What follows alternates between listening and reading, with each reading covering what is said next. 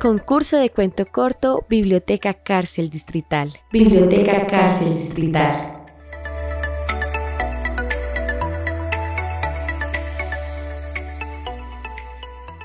NOM.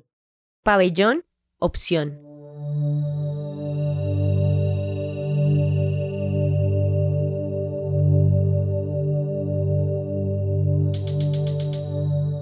Corría el año 2078, cuando...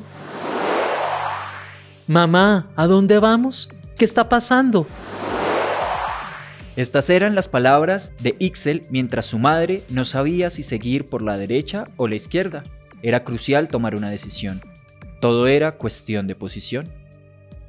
Una flota de drones escaneaba el lugar en busca de humanos fuera de los límites del control de los E-virus quienes ejercían la vigilancia sobre cada individuo del planeta. El experimento SARS-CoV-2 de principios de siglo había sido el comienzo del filtro de un NOM, nuevo orden mundial, como resultado de la entropía social, política, económica y cultural. La homogenización de la masa y la reprogramación celular dada por la ingeniería social en su premisa vertebral, el que, controla, la, sangre, controla, la mente un logro científico de los metabolizadores cuánticos, una generalidad de la investigación en interacción de partículas elementales. La aceleración de la informática cuántica y la bioquímica genética avanzaron milimétricamente sobre el libre albedrío. Era cuestión de tiempo de que Maya e Ixel fueran atrapados, Maya era hija de un científico desaparecido misteriosamente tras revelar el paradigma de la química corporal y su capacidad cuántica de liberación. Una, mente, libre es peligro para, el, sistema. Decía. Itzel, tú eres el eslabón de... Le decía Maya a su hijo, cuando fue descubierta por un dron Eviru, dejando a Ixel en una grieta bajo escombros de lo que fue una metrópoli antes de la guerra. Dejando en las manos de él una especie de reloj holográfico, Maya es capturada con un rayo lumínico y fue teletransportada a la prisión del distrito, una edificación subterránea en el centro oriente de SB2. Al llegar fue degradada, despojada de sus pertenencias, desnuda, la metieron en la cápsula y luego le aplicaron el agente biológico F1A2M0S1C0JA. Al tiempo que la escaneaban, la estimulaban audiovisualmente con un ritmo instintivo, pegajoso e imágenes de modelos, autos y dinero con letras vacías que distorsionaban y persuadían el subconsciente.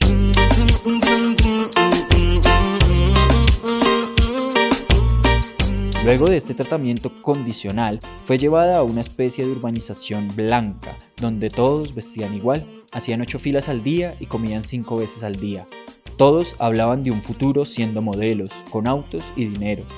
Al cumplir su ciclo de limpieza e inmunización, creían que serían llevados a una instancia superior, como lo advertían las propagandas en las televisoras, ya que los libros y cualquier clase de información no circulaba, mas sin saberlo, pasarían por una reprogramación donde la diferencia era que todo era más amplio y gris, además del espacio, el tiempo Ahora, la competencia era llegar a tiempo a cada fila para estirar la mano y recibir un cash para poder comer, transportarse, pagar impuestos y recrearse. Todo parecía perfecto. Todos eran vigilados por drones, cámaras y por el agente biológico que les servía de GPS. Recolectaba energía orgánica y emocional que era un elixir para los e-virus. Era una especie de drenaje inadvertido. Muy pocos se preguntaban, ¿para quién trabaja la humanidad? Sin saber que sus pensamientos estaban vigilados y todo aquel que no hiciera sus deberes era llevado de vuelta a la prisión de Centro Oriente del distrito SB2.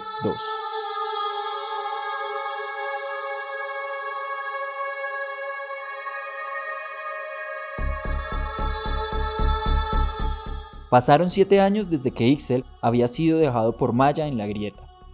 Durante ese tiempo sobrevivió entre las sombras, estudiando y buscando las coordenadas y objetivos que el mensaje del holograficador 3D proyectaba, el cual tardó en descifrar un par de años.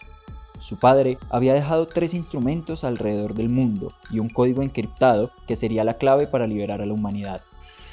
Ixel, en su búsqueda, viajó siempre entre selvas, montañas y desiertos, aprendiendo así muchos secretos en la naturaleza, lo cual lo llevó a la comprensión profunda del mensaje y el sentido esencial de la frase Un amor, entre, partículas, elementales, libera el verdadero cosmos del ser.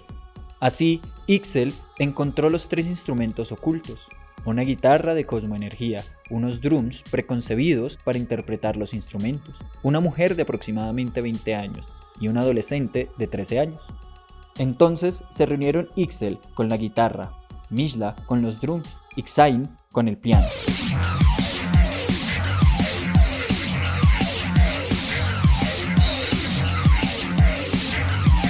Con un sonido estridente, una armonía sideral y una vibración cuántica que rompía molecularmente el agente biológico, dieron pinceladas sonoras y llenaron de policromía a esa sociedad dominada, y así comenzó la revolución de la conciencia. Al llegar a SB2, Ixel fue reconocido por Maya en el fondo de su corazón, y en el momento en que se encontraron frente a frente, las lágrimas brotaron caudalosamente por el reencuentro. Ella despertó del letargo programado. En ese momento, nostálgico, fueron atacados por los Evirus, un escuadrón de drones y un escuadrón de cyborgs.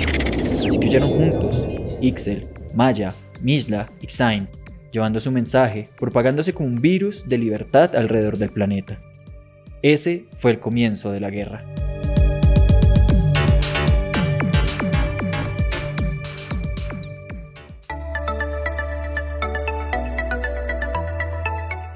Quinta versión, Liternautas 2021. Liternautas 2021.